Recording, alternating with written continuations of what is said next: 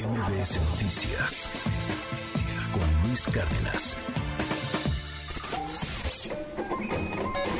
Economía y finanzas con Pedro Tello Villagrán.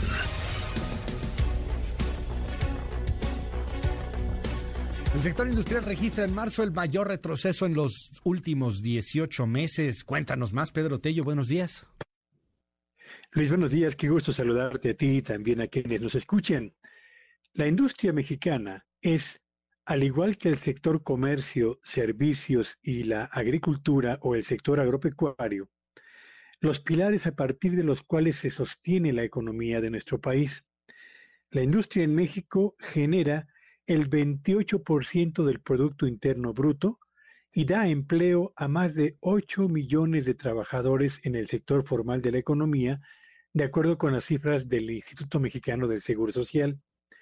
De modo pues que el desempeño de este sector es importante no solo para la economía mexicana, sino también y particularmente para la economía de millones de familias. ¿Qué ha ocurrido con la producción industrial en lo que va de este año? Veamos. En el mes de marzo y en comparación con el nivel de, de producción que reportó en el mes inmediato anterior, es decir, en febrero, la producción industrial retrocedió 0.9% en lo que constituye su mayor caída en los últimos 18 meses. Pero además, estamos frente al segundo retroceso en lo que va del presente año. La producción fabril retrocedió en enero, repuntó en febrero y vuelve a retroceder en el mes de marzo. Si revisamos el comportamiento de la eh, actividad económica de la industria mexicana desde la perspectiva de su comparación anual, es decir, el valor de la producción de marzo del 2023 contra el valor de la producción del mismo mes, pero del año anterior, nos encontramos que tuvo un crecimiento del 1.5%.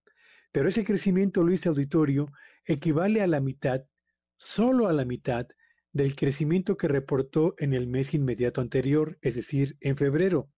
Y estamos frente al más modesto avance anual en la producción fabril en los últimos 15 meses, es decir, desde diciembre del año 2021.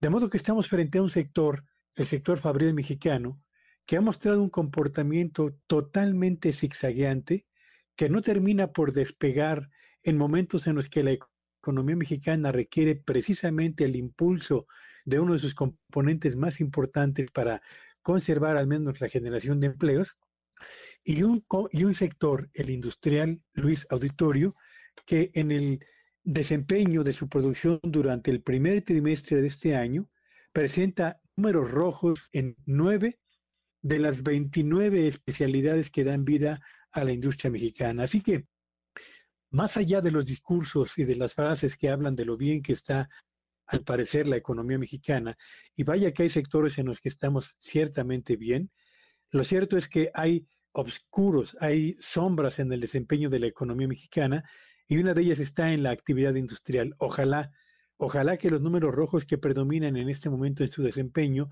se conviertan en cifras más alentadoras justamente en un año en el que todo pinta hacia la desaceleración de la economía y particularmente de la economía de Estados Unidos, principal destino de la oferta de productos industriales de nuestro país, Luis. Gracias como siempre, querido Pedro. Te mando un gran abrazo y te seguimos en tus redes. ¿Cuáles son? Sígueme en Twitter en arroba Petello Villagrán y que tengan un espléndido día. MBS Noticias con Luis Cárdenas.